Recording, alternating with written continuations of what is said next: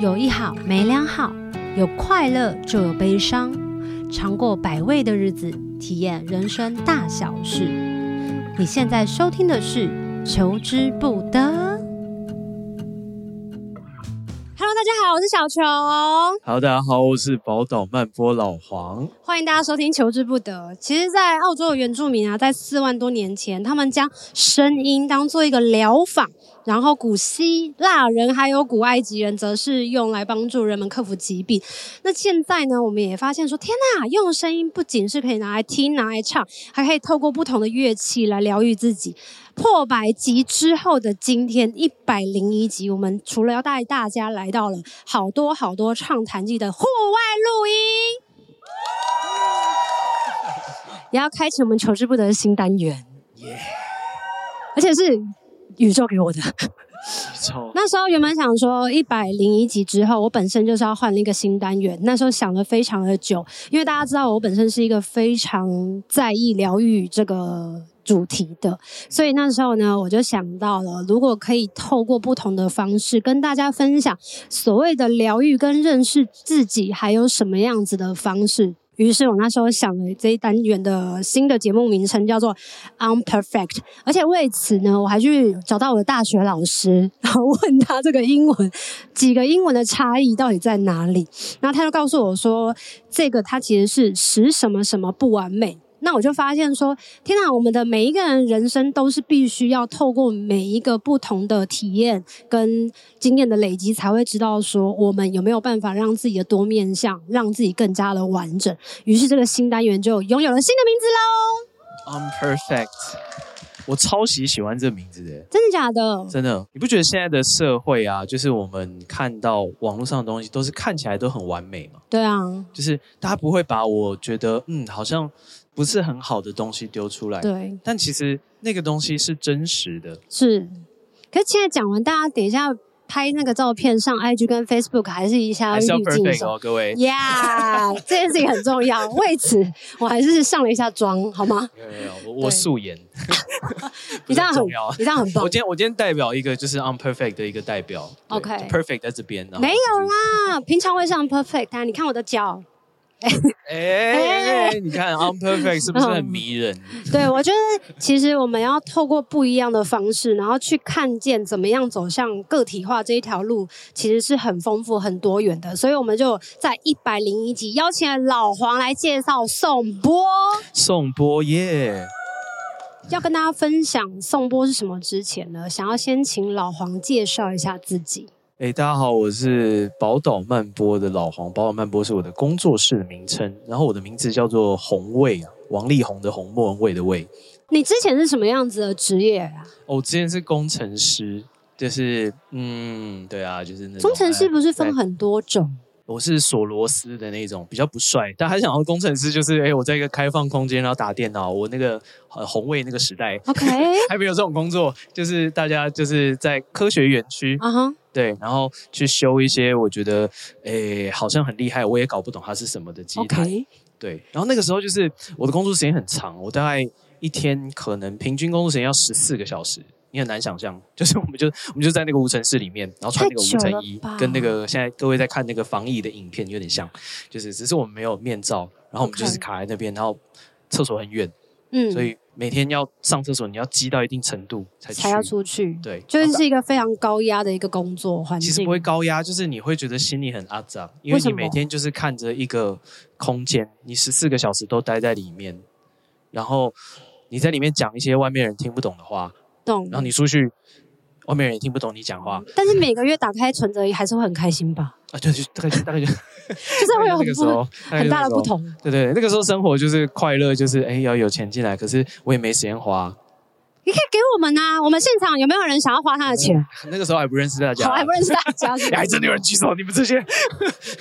所以那时候竟然有这么坐拥高薪的工程师的工作，为什么想要接触松波？因为呢。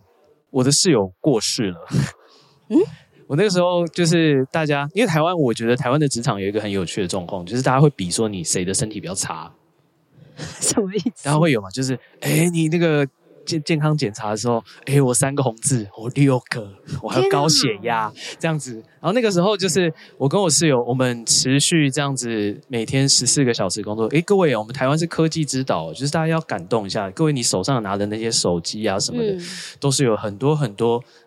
交不到女朋友的工程师，我那边难得有工程师有机会被讲话被看到，替他们讲一下，他们很长时间的工作，然后让我们有很多生活便利的东西。嗯、可是我那个时候，我记得我的室友他，我那个时候二十五岁，他三十岁，然后我们就常常憋尿嘛，然后就憋憋到真的不行了，他说：“哎、欸，我要去上厕所啊，你赶快去。”哦，我挡着，我挡着，就他去就后来就请假了，嗯，那没有再回来，然后隔个一阵子之后。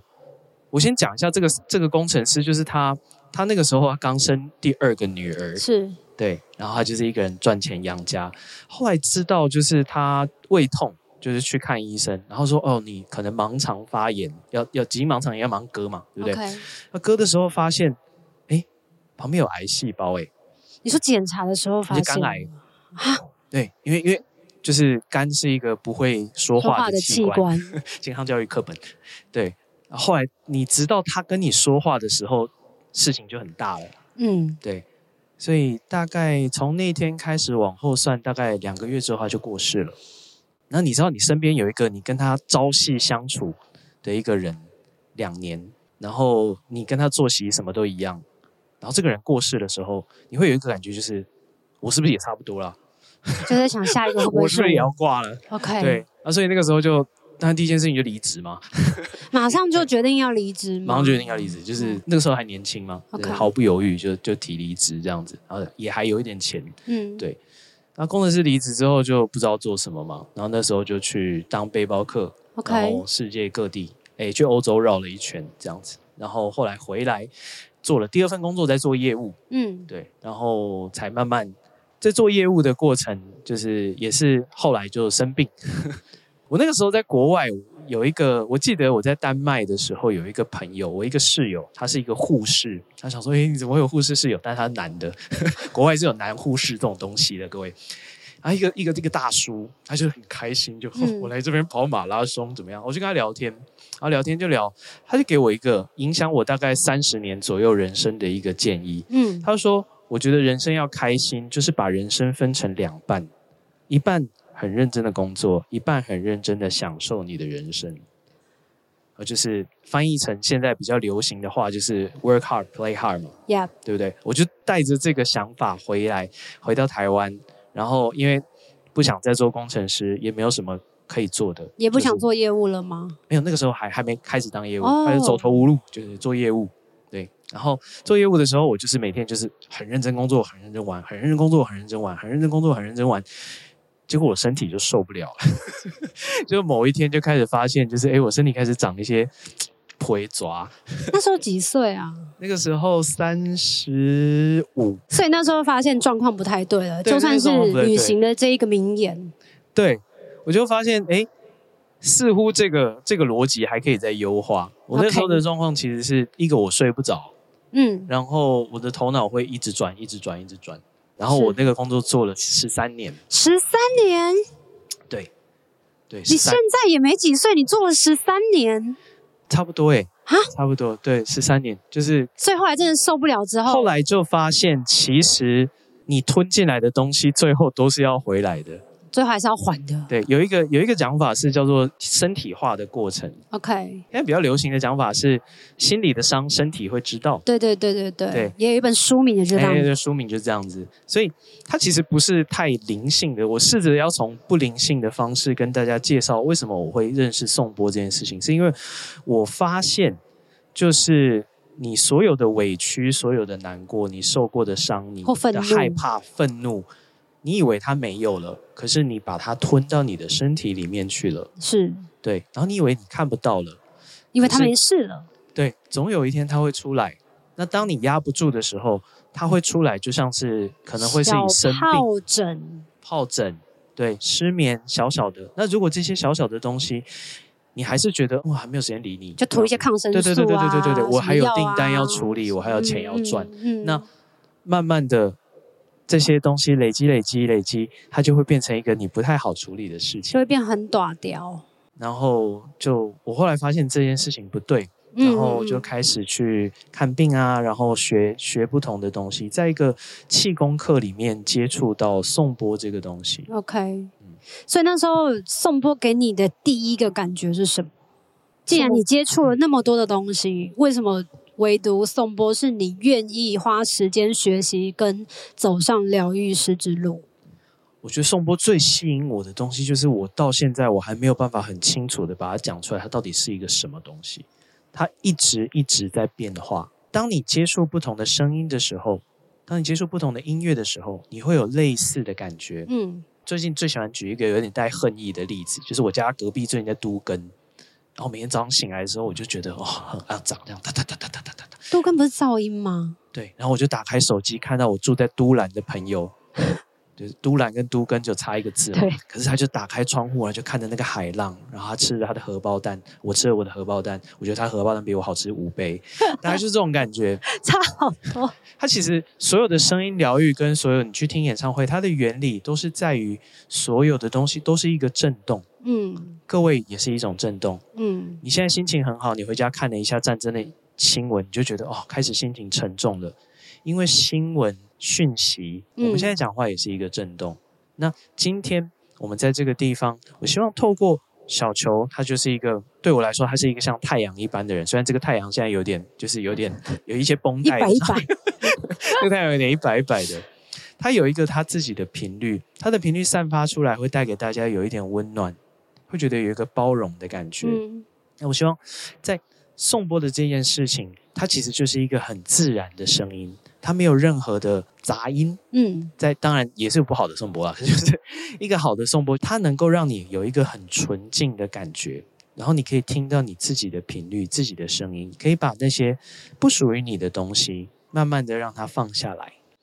我觉得蛮重要的事情是，当时会去体验颂钵，原因就是因为太多的压力让我是没有办法睡个一个好觉。当我第一次被呃芳疗师敲了颂钵之后。嗯，睡到一个翻天，打呼打到一个不行，就觉得这个东西太神奇、太奇怪。从此以后就，就就每一次去找芳疗师的时候，都一定要敲个波，大概是那个感觉。特别想要问一下，就是然后你自己有这么多的个案过程当中，嗯、除了像我这种睡到一打呼之外，还有什么样子的一些第一次的反应？哦，这第一次反应可以其实可以分成两个部分的，一个是做完颂钵的时候。这个来访者这个个案自己跟我分享的反应，跟身为一个颂钵师我看到的反应，对。那先讲来访者的反应好了。有一个东西叫联觉，就是你坐在颂钵的场景大概是这样，因为大家没有做过，我大家分享一下。基本上就是你躺在那边，眼睛闭起来，然后看我，我在我在你的周围会做一些不同的颂钵的声音，是，应该有点像是什么 ASMR 吗？是是这样讲吗？然后对，就是。还有那个就是一些按摩，你可以把它想象成一个是音乐季跟心理咨商跟 SPA 结合的一个体验，太舒服了吧？哎，这三件事情刚好就是我个人最喜欢的 这件事情，所以我觉得能做这件事情很开心。那做的时候呢，你通常人家会看到一些影像，有点像做梦，有这种影像的感觉，嗯、你会在一个。睡跟醒之间，嗯，的一个状态，然后有点像清醒梦的状态，然后你的身体，比如说你的肠胃会有一些咕噜咕噜的声音，然后你会有一些哦酸痛麻什么的。那又老一辈的讲法就是，我、哦、感觉好像有气在行，就是那个 身体有一个气在动，然后有一些手在动的感觉，这样，嗯、这是。通常大家会感觉最多反应到，然后大家做完之后就会觉得哦，很想睡，很放松，康康的。对对对对，好像就是身体很身体变轻，很轻。对，对。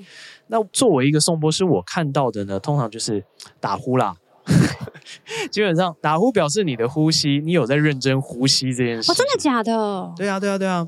打呼代表我有认真呼吸哦。但如果有一有一些人，他可能平常就很容易打呼的。我啊，我我我，代表他很认真呼吸。颂波的状态很很有趣，就是你你会听到你自己的打呼，你会听到就是通常我睡一睡就是 这样。对对对对对对对对对对对对对。那个卡，然后那个卡完以后，你会再再深睡一层。好像是。对，这除了这些反应之外，还有别的特别的反应吗？肚子肚子会排气吗？会排气，就是会放屁，是不是？哎，对，会放屁。哎，那真的要好好找疗愈师哎，要不然你这边敲波敲一半，然后突然间放屁的时候，你就觉得哦，压力好大。哎，我现在我现在我现在练到就是个案可以到我那边很自在的放屁，他会跟我讲说，我会挑你，就是因为我可以在你面前自在的放屁，这个很 重要。没关系，我现在已经练到，就是我从那个味道，我可以分辨出，哎呦，最近有点太累了哦。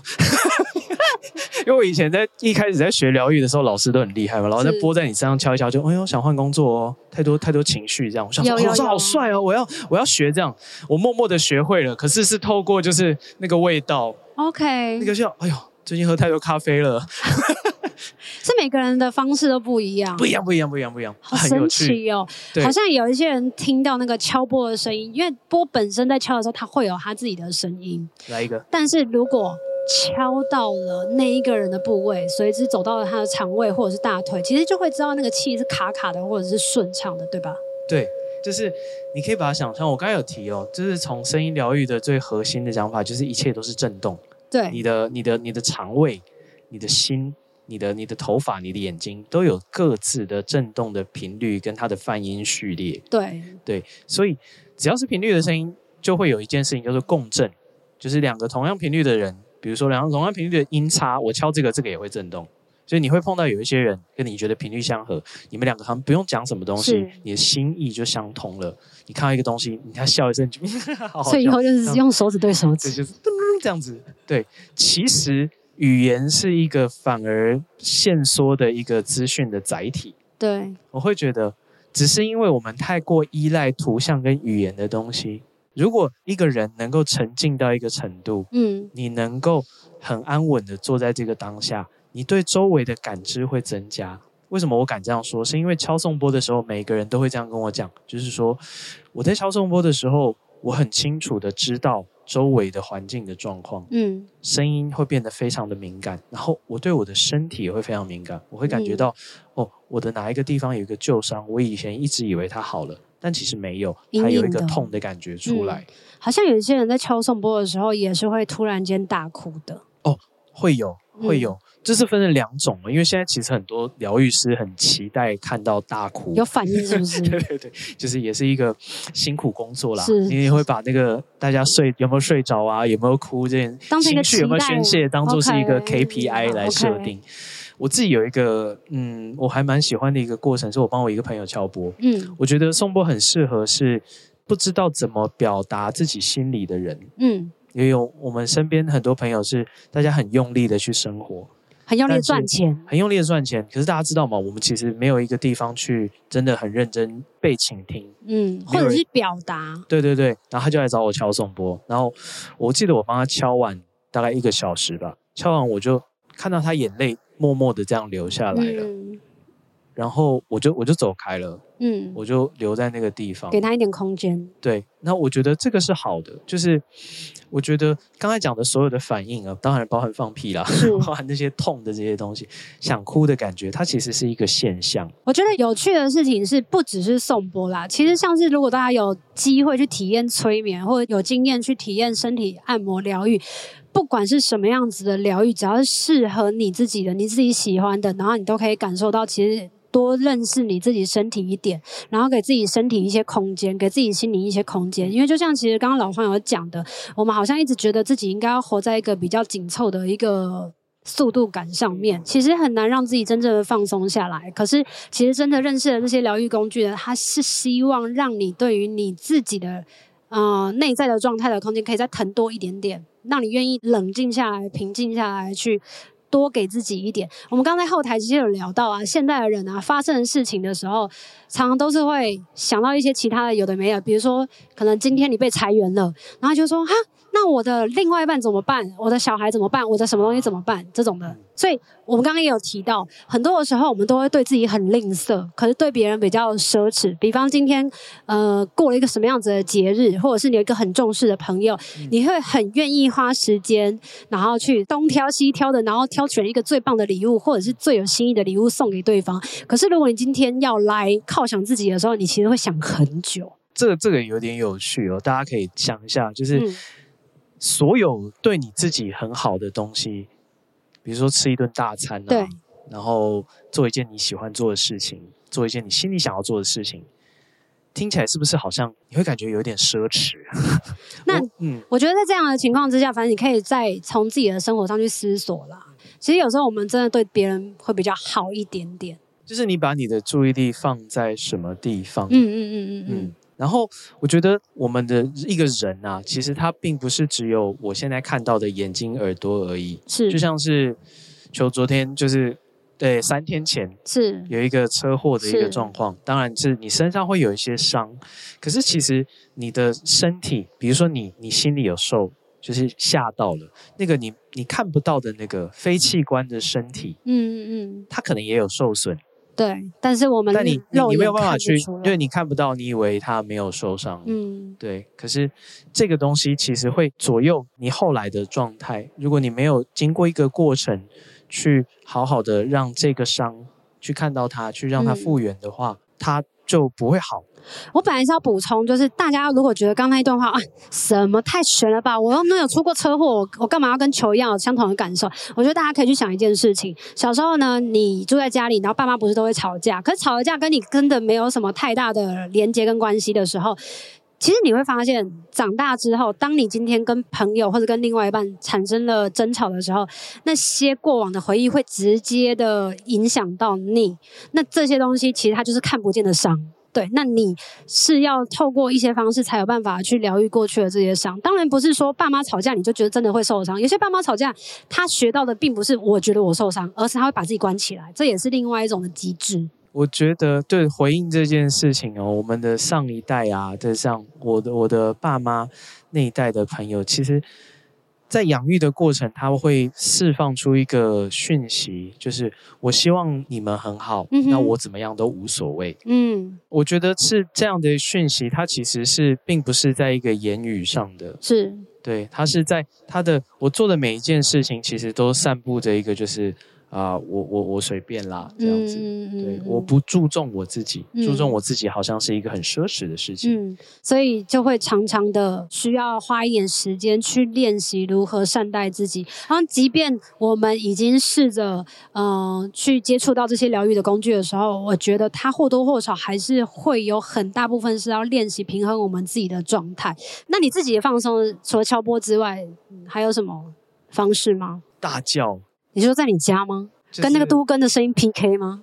运动啦，运动，运动哦，嗯、运动会放松。我是属于我没有办法，我觉得说我很适合就是很用力的人，我没有办法直接做到放松这件事情，我必须要让我就是用力到一个程度，然后不行了，直接没电这样。我也是哎、欸，我就是太焦虑，太焦虑，然后就想说啊，今天没工作太好了，那我要把行程排很满，结果我那天就出事，嗯，所以。我还是劝大家，就是如果那一天你本身是有在玩塔罗牌的，记得要提醒一下自己。我那天整个大翻车，抽到抽到，我抽到权杖骑士倒牌，一翻就整个马下来。我想说，天哪，我也太衰了吧！好，所以其实颂钵是真的可以让我们的神经敏感度下降。那个敏感下降之后，它会让你的身体进到一个放松的状态。它其实是就像是，因为球刚才跟我聊天，我们在讲说。关照自己的身体，然后静坐这件事情好难，很难。坐下来的时候，我的头脑一直在转。其实那个难是难在你没有办法习惯安静下来的原来的自己。对啊，比如说素颜，我想要。对，可是宋博会，它有点像是一个朋友，他就在你的身边。Okay. 对，他会陪伴你。我觉得很重要的事情是，颂钵不是让你解决你现在的问题。哦，对。他不会，比如说你现在要面对联考，然后一敲完之后，你明天就五百分就直接那个没有这件事。他就是让你跟你的情绪安在在那里。所以我们今天要体验就是颂钵的声音，对不对？对。好，那我们要来敲一下。等一下，我邀请大家就是用你舒服的方式坐着，让你的双脚可以平平的、平平稳稳的坐在地上。好，这个感觉就像是让你的身体跟这个土地连接在一起。啊，等一下听的过程中呢，就是把你的注意力放在呼吸这件事情上面。OK。当你吸气的时候，知道自己在吸气；当你吐气的时候，知道自己在吐气。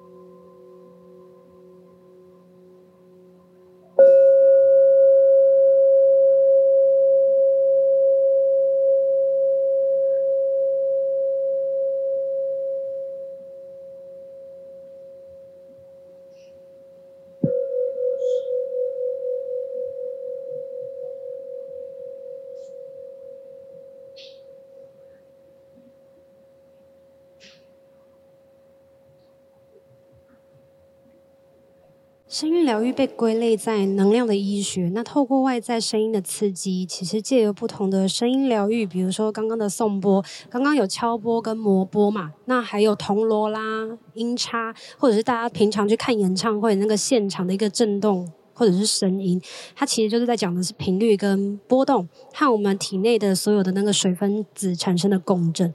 其实很多的时候，刚刚讲的所有的共振，都跟所有的声音疗愈是一个很重要的基础。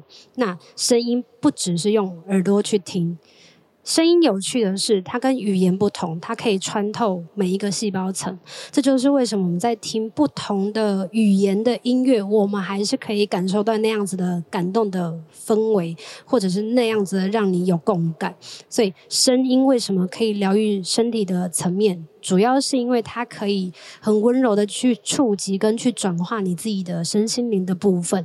那我觉得有趣的事情是，它可以重新的去活化你身体的每一个器官的功能。也会扮演一个非常好的一个疗愈的角色跟陪伴。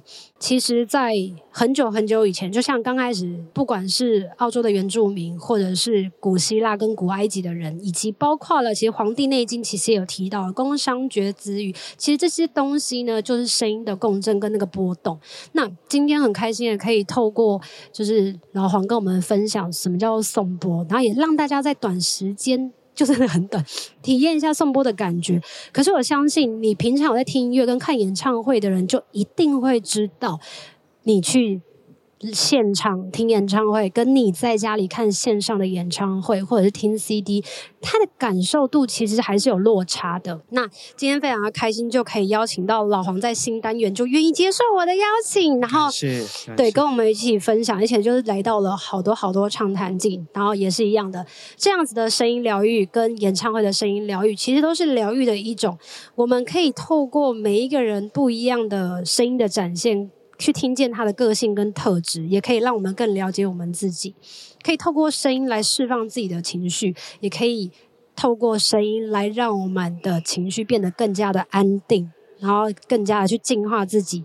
很重要的事情是，我们要试着学习放下对自己的期待，或者是别人对我们的眼光跟投射。因为当我们试着往自己心里面想要成为的那个样子前进的时候，其实。我们才会更有勇气的去面对关于一些罪恶感，或者是愧疚感，或者是焦虑，或者是忧郁等等等的比较一般人认定的比较阴影层面或者是负面的情绪。当然，我们也不可能生命当中只有光明的那一面，因为那样太变态了。所以，我们要试着去跟这样子的自己练习共处，然后学着让自己更完整、更自由。